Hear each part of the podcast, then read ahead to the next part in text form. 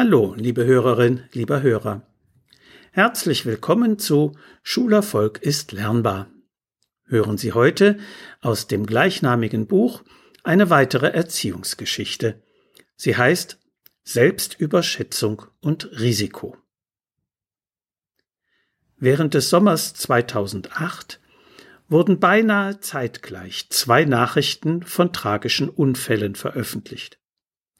Zwei Männer starben beim Berglauf auf die Zugspitze an Unterkühlung. Und ein Motorradfahrer in Köln verunglückte tödlich während der Probefahrt mit einer schweren Maschine. Nach den veröffentlichten Informationen sieht es ganz so aus, als sei in beiden Fällen ein hohes Maß an Selbstüberschätzung im Spiel gewesen. Beim Berglauf trafen widrige Wetterbedingungen die eigentlich eine Absage des Events gerechtfertigt hätten, mit unzureichendem Training und schlechter Vorbereitung bei einigen Läufern zusammen. Und der rennerfahrene Motorradfahrer hatte vor einer roten Ampel nicht mehr bremsen können und geriet deswegen unter einen LKW. Die übermäßige Risikobereitschaft war in beiden Fällen möglicherweise durch eine Art Gruppendruck motiviert.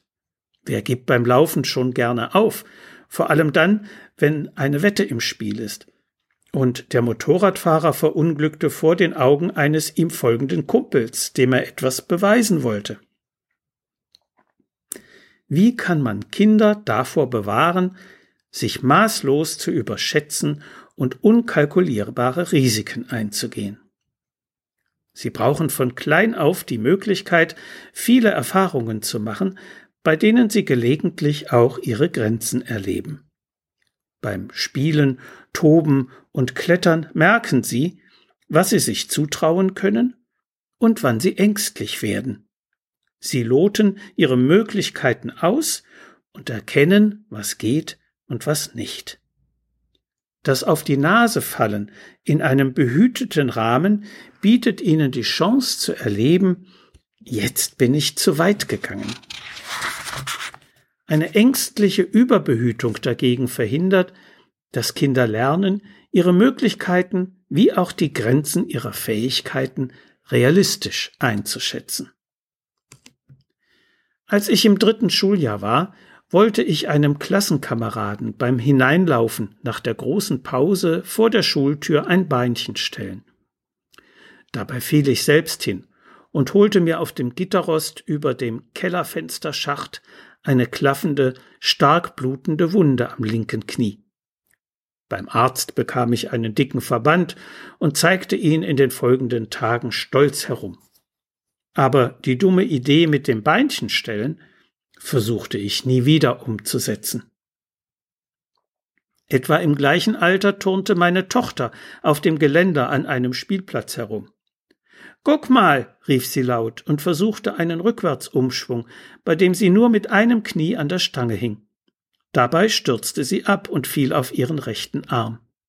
Im Krankenhaus zeigte sich, dass er gebrochen war, eingerichtet werden und in Gips fixiert werden musste. Auf ihm sammelte sie in den nächsten Wochen fleißig Autogramme, war aber trotzdem froh, als er endlich wieder abgenommen werden konnte. Einen Gips musste sie nie wieder tragen. Viele Eltern haben Angst vor solchen Ereignissen und versuchen ihre Kinder vor sämtlichen Gefahren zu behüten.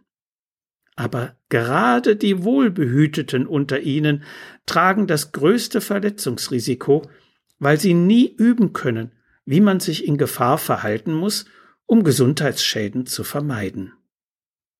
Lernen, mit Gefahren umzugehen, kann man nur, indem man sich ihnen aussetzt.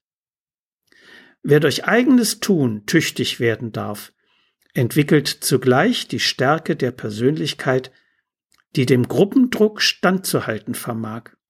Nur so lassen sich tödliche Unfälle wie die eingangs erwähnten vermeiden. So viel für heute. Sie finden viele weitere interessante Erziehungsgeschichten und hilfreiche Sachtexte in meinem Buch Schulerfolg ist lernbar, erschienen im Medu Verlag Dreieich.